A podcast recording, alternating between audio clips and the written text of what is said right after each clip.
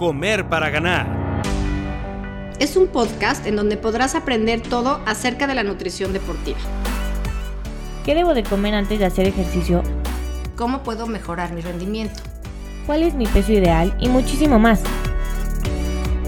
Soy Mercedes Muñiz. Soy Aurora León. Y estamos felices de tenerte aquí. The time is now.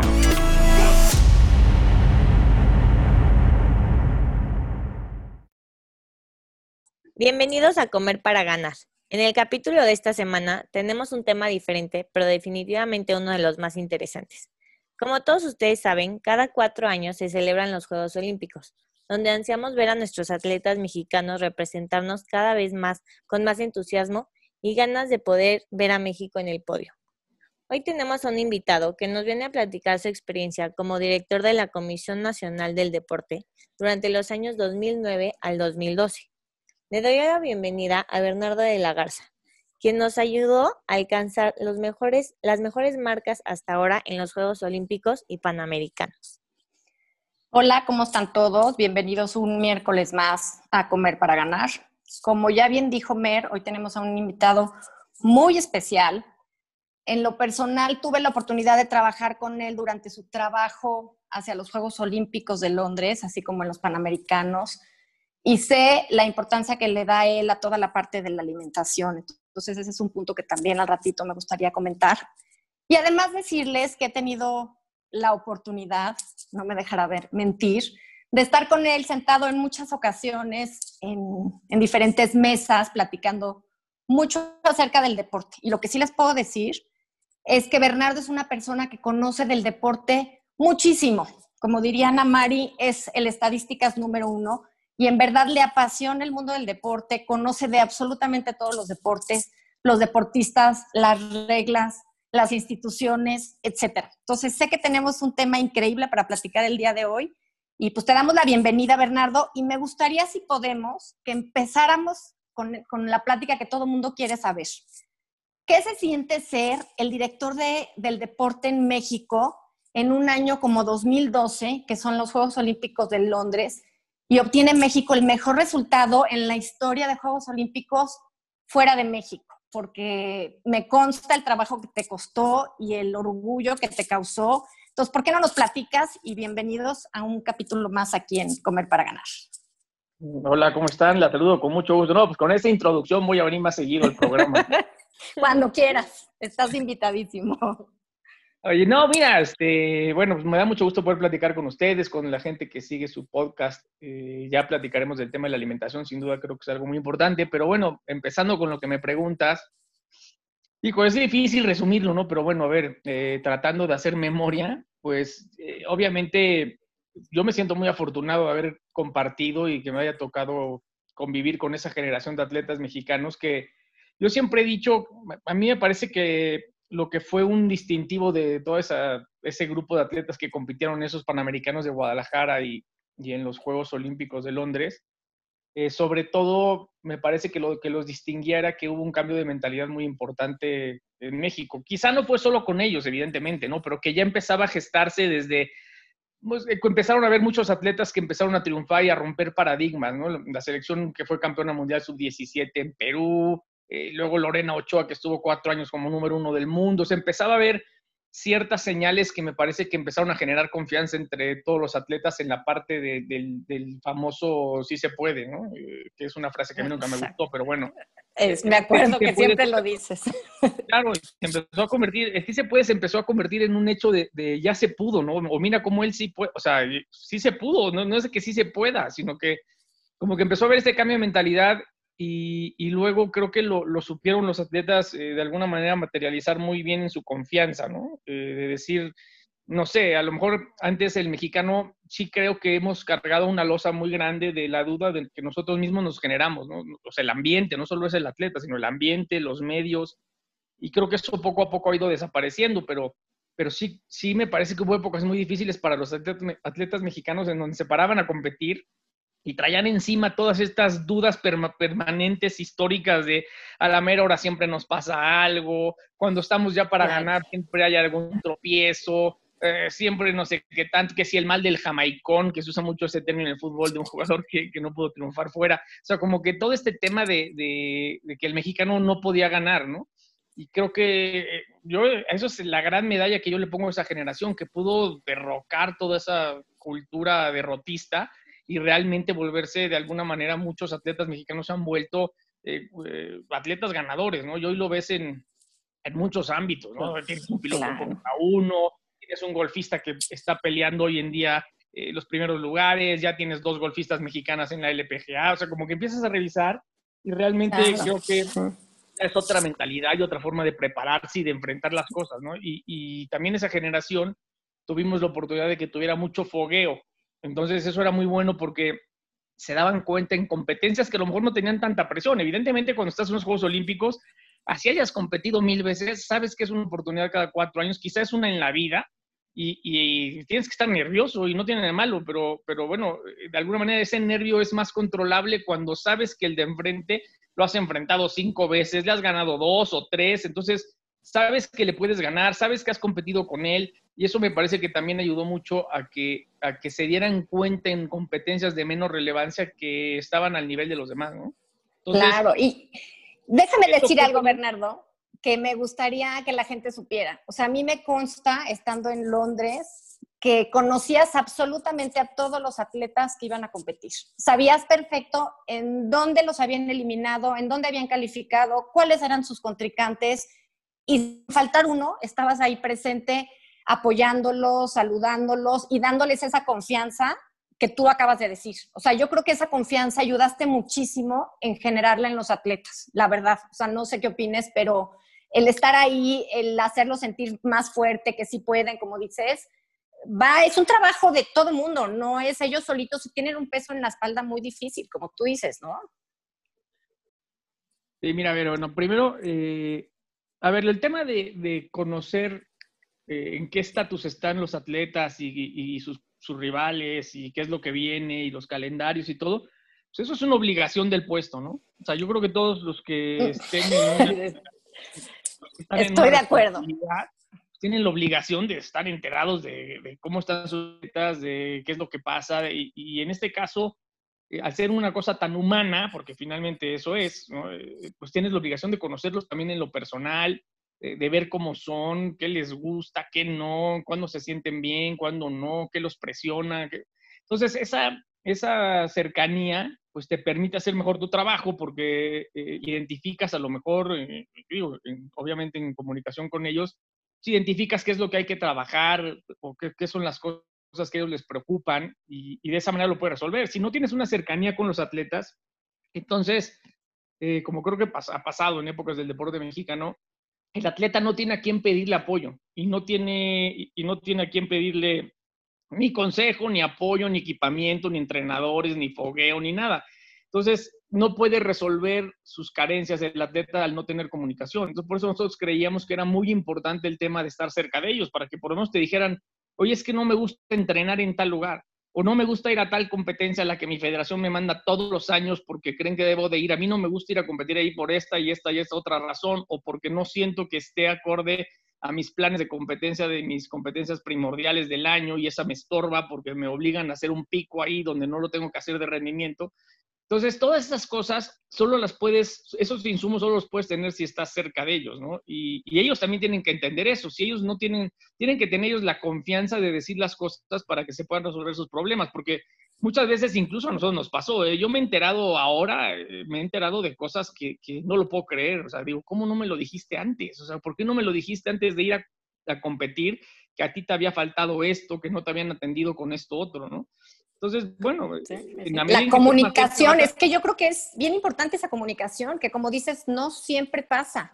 Y esa comunicación en donde tú probablemente les digas, ¿qué te hace falta? A ver, ¿quieres un nutriólogo? Ahí te va el nutriólogo. ¿Quieres un no sé qué? Ahí te va. Y que no sientan ese como miedo con el directivo, ¿no? O sea, yo creo que eso fue algo muy bueno que de, sin duda funcionó. O sea, eso no tengo alguna duda. En esa parte eres como un doctor, ¿no? Entonces, si, tú, si un doctor recibe a un paciente y, y, y, le pregunta, oye, ¿por qué estás aquí? Y el paciente no le sabe decir, como locura, ¿no? Si no te, si no te dice, oye, me duele acá, sí, me siento aquí, sí, sí, síntomas. el doctor no podría curarlo. Entonces, un poco lo veo igual. O sea, si el atleta llegaba y te decía, me falta competir, pues vamos a competir. Me falta equipamiento, bueno, pues háganle, denle su equipamiento, uniforme, no sé. Entonces, eso es lo que es muy importante, que exista retroalimentación para que se pueda identificar dónde, dónde hay que trabajar, ¿no? ¿Tú piensas que el haber estado eh, bueno, el haber tenido tan buenos resultados en casa el año anterior, o sea, en Guadalajara, haya influido en que en generar esta confianza también, porque yo sí me imagino que obviamente competir en casa suele ser un poco más fácil para los atletas y yo creo que al tener eso, eh, como dices, un año antes, este, pudo haber ayudado para que al llegar a Londres, pues se sintieran más en confianza y con más ganas de decir, pues sí puedo ganar esto, porque como dices, ya conocen a sus contrincantes y ya les habían ganado antes. Sí, claro que ayudó, claro que ayudó mucho en la confianza, claro que ayudó mucho en, sobre todo en los deportes en donde América, eh, que son los que ven los panamericanos, eh, son, son competitivos a nivel mundial, es donde más nos ayudó, yo creo, porque, bueno, de alguna manera decías, bueno, a ver, eh, en deportes como no sé, había atletas de taekwondo que habían sido medallas olímpicas. O sea, el tenerlos aquí, competir contra ellos, con el apoyo de la gente, sacar un buen resultado, pues te hacía pensar que si ese atleta había sido medalla olímpica, pues también podía serlo tú, ¿no? Y aunque no fue precisamente el taekwondo donde mejor nos fue en Londres, pues solo sacamos una medalla eh, y nos quedamos muy cerca de otra, pero solo sacamos una con María del Rosario Espino eh, de alguna manera lo pongo como ejemplo porque es un deporte donde América es, muy competitivo. Entonces, sí, sí, también esos deportes, por ejemplo, las canadienses enclavados, eh, sabíamos que iban a ser un rival directo en, los Juegos Olímpicos. Entonces, tenerlas en casa, ganarles, te sirve a ti y de alguna manera, entre comillas, les perjudica a ellos, ¿no? Porque dicen, ching, y en Juegos Olímpicos tienes que volver a competir contra estas mexicanas que ya me ganaron en Guadalajara. Entonces, pues eso también te ayuda un poco, ¿no? Y luego en deportes de apreciación, quieras o no, eh, pues te vas haciendo de un nombre y eso te ayuda, o es una realidad, o sea, cuando un atleta es ya muy conocido a nivel mundial en un deporte de apreciación como son los clavados, pues sí le ayuda ante los ojos de los jueces, ¿no? Como que lo ven más, más bonito lo que hace porque trae toda una historia atrás. Entonces esa parte también, también me parece que fue positiva. Finalmente en clavados nos fue re bien, ahí sacamos, este, se sacaron tres medallas en esa delegación. Entonces, eh, sí creo que lo de Guadalajara fue importante también para contribuir como último engranaje, digamos, porque fue en octubre, o sea, fueron unos panamericanos tardíos y, ya estaban muy cerca los Juegos Olímpicos. Entonces nos ayudó a agarrar esa última dosis de confianza, nos ayudó a romper un récord, que eso siempre a una delegación le viene bien porque sigue haciendo historia. Nos ayudó a conseguir boletos olímpicos y nos ayudó a que los que tenían todavía que competir por su plaza olímpica como que tuvieran un último escenario de, pues, de presión, de una responsabilidad en tu casa sacar un buen resultado, y, etcétera, como fue el tiro con arco, que tiro con arco femenil fue un, es una historia muy, muy, muy padre y muy curiosa, pero eh, en tiro con arco teníamos solamente un boleto para ir a Juegos Olímpicos, era el boleto individual que había ganado Alejandra en, una, en el Campeonato Mundial, pero nada más iba a ir ella, no, no estaba calificada ni Mariana ni Aida y solo había una competencia más después de Panamericanos para lograr esos boletos. Y yo acuerdo que fue en Utah y fuimos, ¿no? El director sí, yo fuimos a Utah a ver la competencia y ahí se lograron esos, en la última competencia posible se lograron los dos boletos restantes, que a la... Y sabías, sabías que podía haber una medalla ahí, me queda clarísimo. Yo la verdad pensé que en equipos era donde éramos más fuertes pero en equipos no se dio la medalla, eh, se perdió con Japón, la verdad es que ahí debíamos haber, debíamos haber tenido un mejor resultado, pero no, no, hubo fortuna y se perdió en la semifinal con Japón. O en cuartos, ya no recuerdo si fue cuartos de final o semifinal, pero perdimos con Japón. Sí, sí, sí. Y, y, luego en individual, Mariana y, y Aida, que, no tenían los boletos, fueron las que acabaron consiguiendo las medallas. Entonces, emocionantísimo. Aparte estar ahí, bueno, no, y aparte una semifinal entre ellas, ¿no? yo no recuerdo que haya habido nunca en la historia una semifinal olímpica entre dos atletas mexicanos. para empezar, increíble. una medalla, ¿no? Por lo menos. Porque, pues, y menos en tiro con arco. Por lo menos. ¿Eh? No, además, menos en tiro con arco. Pero sí fue un momento muy emotivo, ¿no? Además en el lugar donde se competía ahí, el, lugar este de cricket, que es súper, para los ingleses muy representativo y todo muy ceremonial terminar, terminar con el oro del fútbol, ¿qué podemos pedir? O sea, ese también fue...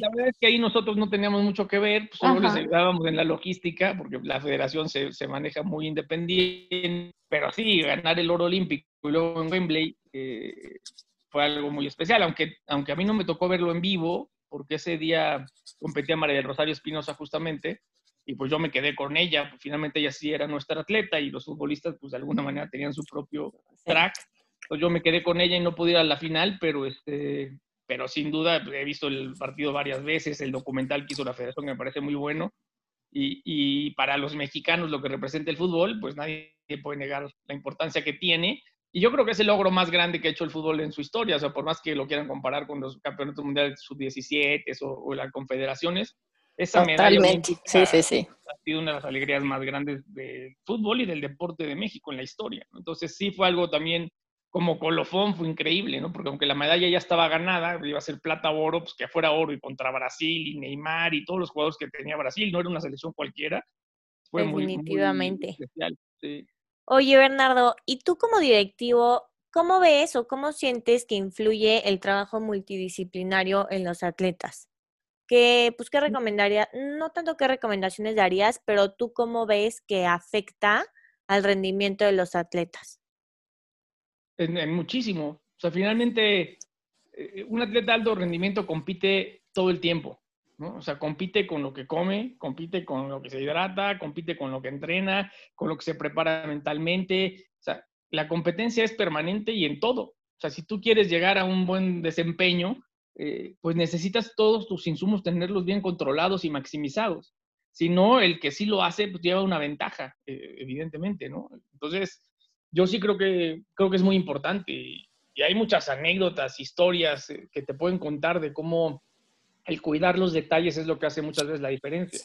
Es la que hace la diferencia entre un campeón, o sea, un campeón mundial y un atleta normal, ¿no? Yo creo que el que pueda haber un buen control entre el psicólogo, el nutriólogo, el doctor, el entrenador, el directivo, o sea, y que todos vayan de la mano, es mucho más fácil encaminar al, al, atleta, ¿no? No el decir, yo dije como entrenador iba a ir a esta competencia y no creo en la nutrición, pero yo creo en, no sé, ¿no? O sea, el que no no haya una comunicación entre todos, puede generar que pues que no tengan los mismos resultados, definitivamente. Especialmente en esos niveles de, o sea, ya en esas alturas, digo, va a afectar siempre, pero ya cuando estás compitiendo entre un primero y segundo lugar olímpico, o sea, ya todos los detalles hacen la diferencia.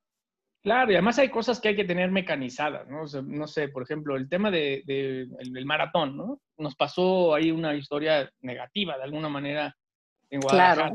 Eh, y, tú dices, oye, un maratonista, yo creo que cuando llega a competir, sabe perfectamente que al kilómetro, el que me digas, el que ya haya entrenado, etcétera, se tiene, tiene que consumir su bolsita de que contiene tal gel o, tal agua, o, me toca el Gatorade, o yo sé que me voy a hidratar en tal y tal estación, y en esta no me voy a hidratar, y en esta sí. O sea, lo tienen todo planeado en una competencia, ¿no? A nosotros nos pasó en Guadalajara que, que Pérez, que es de las mejores este, maratonistas que ha tenido México y que fue podio en Boston, y impresionante atleta, el, el, el día de la competencia en Guadalajara decidió, por alguna razón en ese momento sentía que no necesitaba eh, el tema de, sus suplementos y complementos y. Y fue clarísimo, sí, sí, sí. y, reventó en los últimos kilómetros y al final nos, perdimos una medalla de oro que además fue contra Brasil, contra los que íbamos compitiendo ahí para el medallero general. Entonces yo creo que todo eso tiene que estar de alguna manera palomeado para que el, atleta ya no tenga ni que cuestionarse si debe o no tomar agua en un tal kilómetro, o sea, te toca. Creo que acabas de poner el ejemplo perfecto de una mala hidratación, una mala alimentación, porque es clarísimo como cuando se acaban los depósitos de glucógeno, el cuerpo ya no tiene más reservas, pues se va para abajo. Y es como exactamente en el momento aquel, yo me acuerdo también haber estado en ese maratón y decir, ¿qué pasó? O sea, ¿qué pasa? ¿Por qué bajó el paso? ¿Por qué no puede? ¿No? Y, definitivamente tiene mucho que ver. y alguien y dejemos de pensar en los atletas de alto rendimiento. A lo mejor ellos están en una, o sea, es un porcentaje bajísimo de México y del mundo y, tienen muchos privilegios y condiciones. Pensemos en nosotros, los que nos gusta ir a correr 5 kilómetros, 10 kilómetros, ser un triatlón. O sea, cuando llegas con sobrepeso o un poquito más este, pesadito de lo que te gusta estar o de lo que estuviste antes, te cuesta muchísimo más trabajo competir. Cuando no te alimentaste bien el día anterior, cuando no dormiste bien, cuando no llegas bien entrenado, lo sientes en tu cuerpo. Bueno, igual pasa con ellos. Entonces, Eso justo, a ver, Bernardo, qué bueno que tocas esa, esa, parte. Creo que poca gente sabe, o no mucha gente sabe, que Bernardo hizo el Ironman de Cozumel precisamente ese año. Y te consta y tú lo preparaste y lo experimentaste, lo que es, pues no alimentarte bien, fallar en el entrenamiento, fallar en el sueño. Entonces yo creo que el experimentar con el ejemplo o el predicar con el ejemplo más bien es definitivamente entender lo que está pasando, ¿no? Entonces, ¿por qué no nos platicas tu experiencia en el Ironman así rápidamente? Sí, bueno, es una competencia un poco extraña, ¿no? Eh, a mí me parece que es exagerada, pero yo lo quería hacer alguna vez en mi vida. Eh, ¿Qué te puedo decir? O sea, fue fue combinar como que justamente empecé a entrenar después de los Juegos Olímpicos de Londres, fue cuando me empecé a concentrar en entrenar para hacer un Ironman. Y yo le decía, bueno, lo quiero hacer en honor a esa delegación, ¿no? Como dedicarles este, un esfuerzo grande como el que ellos hicieron. Y empecé a entrenar lo que podía de tiempo, porque todavía tuvimos los Paralímpicos, donde también nos fue súper bien en resultados y también fue una competencia muy padre. Y, y pues ahí combinaba entre entrenamiento y, la chamba que todavía teníamos y demás, y entrenaba las horas de la comida, que es cuando tenía más chance, y en la mañana muy temprano, y a veces cuando me daba fuerza, pues todavía en la noche trataba de rematar algo. Pero la competencia es padre, o sea, finalmente es curioso que, que empiezas a nadar, ¿no? Y, vas boya por boya, yo además no soy muy buen nadador, entonces ya nada más quiero llegar a la otra boya, y una boya menos, y una boya menos, hasta que vaya con la del agua es cuando voy a disfrutar más y sales muy contento ya rumbo a la bici hasta que vas como en el kilómetro 120 y ya también te quieres aventar la bici al mar, ¿no? Porque dices, yo no puedo más. Y luego en Cozumel que la parte de atrás del Exacto, del viento. Y, y, vete el velocímetro y, dices, no puedo creer que voy a 18 kilómetros por hora, pero es normal, o sea, es porque de repente, pues entre la carga que ya llevas y el aire en contra, este, no puedes ir a los 30 que ruedas, a lo mejor en el autódromo, cuando vas en grupo, ¿no? Entonces ya, ya acabas rezando por correr. Y luego, bueno, pues tú has corrido muchos maratones, ahora los últimos kilómetros de la carrera son durísimos, ¿no? Porque ya, ya pues, no te queda nada. Pero la verdad fue muy padre, este, fue, una, fue una buena experiencia y, este, y más allá de, de lo del Ironman, yo creo que cualquier ciudadano que, o cualquiera que le gusta el deporte, que corre o que ha jugado un partido de fútbol intenso, o sea, realmente donde estás compitiendo, no importa si es el, no importa el nivel, porque es una competencia real de, por un trofeo, por un lugar, también ayuda a entender a los atletas de alto rendimiento, ¿no? Porque luego mucha gente los juzga como, ¿qué le pasó? ¿Y cómo es posible? O sea, cuando lo has vivido en tu cuerpo, creo que puedes ser un juez mucho más objetivo, porque pues, hay veces que se te acaban las piernas. Y no es que no quieras, sino simplemente tu cuerpo ya no pudo más, o el, o el otro es mejor. O sea, tampoco tiene nada de malo decir, oye, pues hay un cuate que es mejor que yo, ¿no? Y, y me ganó, ¿por qué? Pues porque es más rápido o porque tiene más resistencia, o porque es más ágil. Y tampoco tiene nada de malo eso, reconocerlo. Eh, la cosa es que cuando llegues a competir puedas competir lo mejor que puedes hacerlo tú. Y, si eso haces, pues debes estar tranquilo. Si alguien lo hizo mejor, pues ni modo, mala tarde, hay alguien, hay alguien mejor que tú. Lo que no puede ser es que llegues a competir y, y no llegues al 100%, ¿no? Por ejemplo, detalles el tema del tiro con arco, ¿no? Y ahorita que tú decías este, de, lo multidisciplinario y tal, recuerdo muy bien que llegó una vez Aida Romana a mi oficina, hoy quiero hablar contigo, le dije, sí, claro, vente, platicamos, y me dijo, oye, eh, quiero un apoyo, quiero que, quiero tomar clases de yoga. Y le dije, sí, claro. Eh, y le dije, claro que sí, este, ¿por qué, ¿y por qué, o cómo estás viendo las cosas? Y me dijo, sí, porque yo, la yoga me ayuda a mí mucho a controlar mi cuerpo, y yo sé que si no puedo controlar mi cuerpo, no voy a poder controlar nada. Entonces, por lo menos tengo que aprender a controlar mi cuerpo perfectamente, porque eso me va a ayudar. Y sí, pues al final del día fue medalla de plata, ¿no? Y también cuando íbamos ya rumbo casi a un mes de salir a Londres, no, 15 días llegó y me dijo, oye, este, ¿sabes qué? Estoy un poco preocupada porque fíjate que no va mi psicóloga a Londres. ¿Y, ¿Y, por qué no va? No, pues que ya no hay cupos. A ver, vamos a ver. Y la llevamos por fuera, ¿no? La llevamos por fuera como parte del equipo administrativo, digamos, de la, de la delegación, no, no, no acreditada, pero sí para que la estuviera apoyando con visitas a la villa y conversaciones y todo, ¿no? Y al final... Claro, es que, es que ese, ese apoyo, Bernardo, en verdad yo lo quiero recalcar, o sea, lo dices muy fácil, pero yo creo que no pasa y no es tan común que el atleta se acerque al directivo y que encuentre ese apoyo, ¿no? O sea, más bien lo ven como lejano lejano, imposible, no me va a apoyar.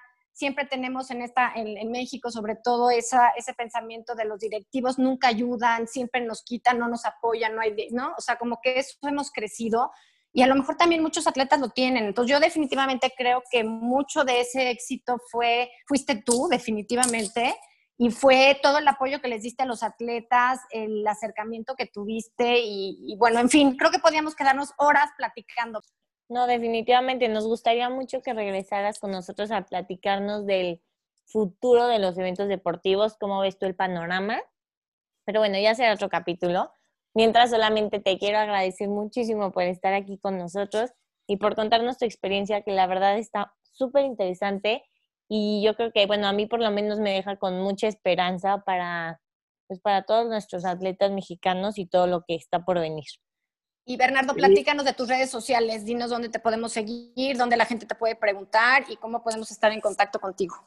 Pues mira, nada más tengo Twitter, que es Bernardo DL, o sea, sin, sin D la, sino solo la D y la L, Garza. Bernardo DL Garza. Ese es mi, mi arroba, pues arroba Bernardo DL Garza en, en Twitter. Pero me da mucho gusto participar aquí con ustedes en esta conversación. Muchas gracias, Bernardo. Perfecto, nos vemos el próximo miércoles. Hasta luego. Si te gustó este capítulo, compártelo y no dejes de seguirnos en nuestras redes sociales como arroba comer para ganar.